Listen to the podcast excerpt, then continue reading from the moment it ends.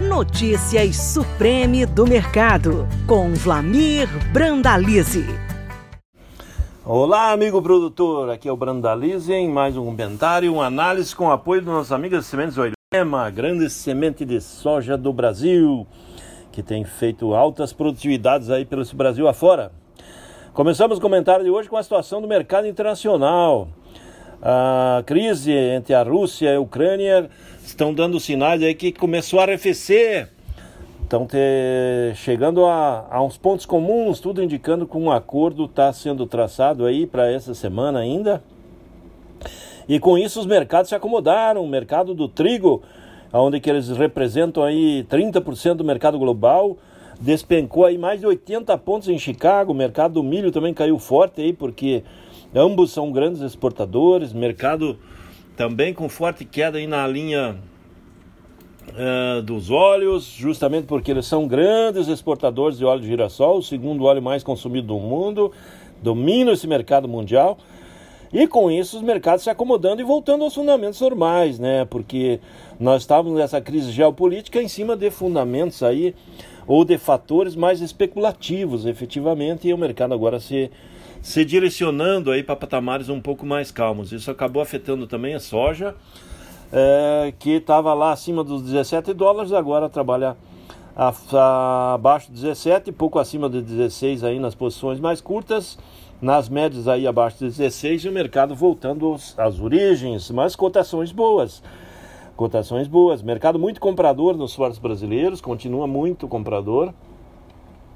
Indicativos aí na faixa de 205 a 210 é comprador firme aí nos portos brasileiros, com chances aí de pagar um pouquinho mais para as posições ali do mês de julho com agosto. O mercado está dentro desses patamares nos portos, vai mantendo acima de um lobinho aí é, por saca nos portos e com isso vai mantendo as cotações ainda firmes no mercado interno. Mas nós temos que alertar aí que com a fim, com a calmaria aí na crise lá da Rússia com a Ucrânia, uh, nós temos a pressão que vem aí também no dólar, né?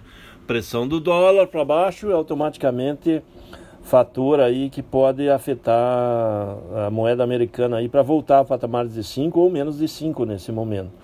A boa notícia com relação à crise é que, passando essa, essa fase de, de adequação, de acordos, os embarques provavelmente de fertilizantes aí daquela origem voltam a fluir e automaticamente aí nós não devemos passar por escassez e falta de grandes volumes aí do produto aí para nova safra.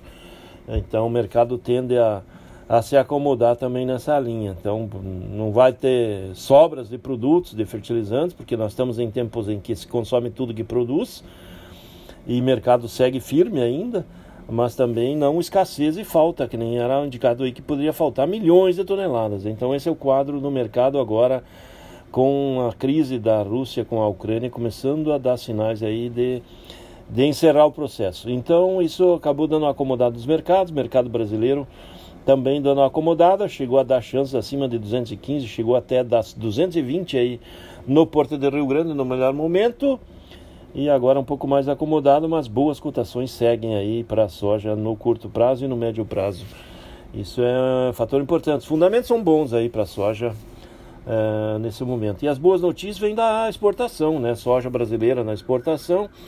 Nos primeiros oito dias úteis do mês de março, já atingimos mais de 4,4 milhões de toneladas no mês de março. E no ritmo que estamos indo, estamos indo agora em março, certamente vamos passar 12,6 milhões de toneladas, que foi o embarque total de março do ano passado. No acumulado de janeiro até agora, nós estamos com 13,2 milhões de toneladas já embarcadas, exportadas, frente a 7,3 milhões de toneladas do mesmo período do ano passado é recorde histórico de exportação no complexo soja até agora. E o complexo soja também já acumula entre soja, farelo e óleo 17,6 milhões de toneladas embarcadas, frente a 10,2 milhões de toneladas embarcadas no mesmo período do ano passado. Complexo soja já trouxe entre janeiro e até o dia 11 de, de março 9,1 bilhões de dólares em divisa. É o maior produto da pauta de exportações do Brasil e continua forte aí no mercado de exportação. Aqui no Brasil temos aí a colheita da safra brasileira já passando dos 65% e ela vai se definindo na faixa de 120 a 122, 123 milhões de toneladas. Pouca gente abaixo de 120 e pouca gente acima de 123 milhões nas projeções atuais, frente ao USDA que apontou 127 milhões de toneladas na semana passada. Então o USDA vai ter que corrigir para baixo ainda, dá sinais de que o quadro de oferta e demanda mundial ainda vai ficar mais apertado do que vinha sendo apontado. Então esse é é a situação aí do mercado e da colheita da safra que vai avançando aí rapidamente, em pouco tempo vai estar fechando.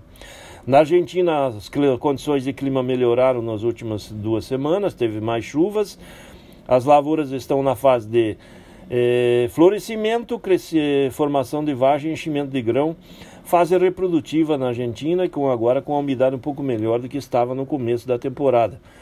É, por enquanto vai andando bem. Projeções da safra da Argentina variando de 41 a 44 milhões de toneladas nesse momento. Já não falam em números abaixo de 40 milhões, que nem apontavam-se aí há algumas semanas, quando estavam no pico da seca e que as lavouras estavam sofrendo. Agora as condições melhoraram. Nas próximas duas semanas vão ter as especulações sobre o que vai plantar nos Estados Unidos. Então esse é o quadro da soja que vai se definindo aí com um ano de fundamentos bons, né? Esse é o quadro da soja no mercado nacional e internacional. E o milho também muito pressionado lá em Chicago, justamente pelo fator é, calmaria lá na, rua, na Ucrânia, e isso pressionou as cotações do milho para patamares menores do que vinham sendo trabalhados. E o mercado do milho chegou a andar perto dos 8 dólares, agora se acomodando aí um pouco acima dos 7 dólares e sinais de que de que pode ainda recuar abaixo de 7 dólares, mesmo assim são boas cotações, né? Muito boas cotações para o milho. No mercado brasileiro segue comprador aí na exportação, com milho na faixa de 102 a 104, 105 reais na exportação do milho curtíssimo, já quase sem movimento, e o milho do segundo semestre variando aí nos patamares que vão ali dos 94 reais para embarque julho, 95 reais uh, agosto, 95,5 setembro, 97 novembro, 98 dezembro, e essas posições dos compradores na exportação, ou seja, o mercado de milho também segue firme, que dá sinais de que o mercado interno vai ficar bem aí no segundo semestre, também com cotações bastante atrativas. Esse é o mercado do milho que vai ajudar também o setor do sorgo aí, que também está sendo plantado, as últimas lavouras de sorgo sendo plantadas nesse momento aí nos estados centrais que mostra crescimento de área e alto potencial de demanda atrelado aí à boa valorização do mercado do milho. É isso aí, amigo produtor, que foi o Brandelize, mais um comentário, uma análise com o apoio dos nossos amigos da Sementes Oilema, grande semente de soja do Brasil, que também tem a sua semente de sorgo de alta qualidade. É isso aí, um grande abraço a todos, até o próximo. Você acabou de ouvir Notícias Supreme do Mercado. Toda semana com novos assuntos sobre o mercado da soja. Podcast disponível em www.sementesoilema.com.br e no Spotify da Oilema.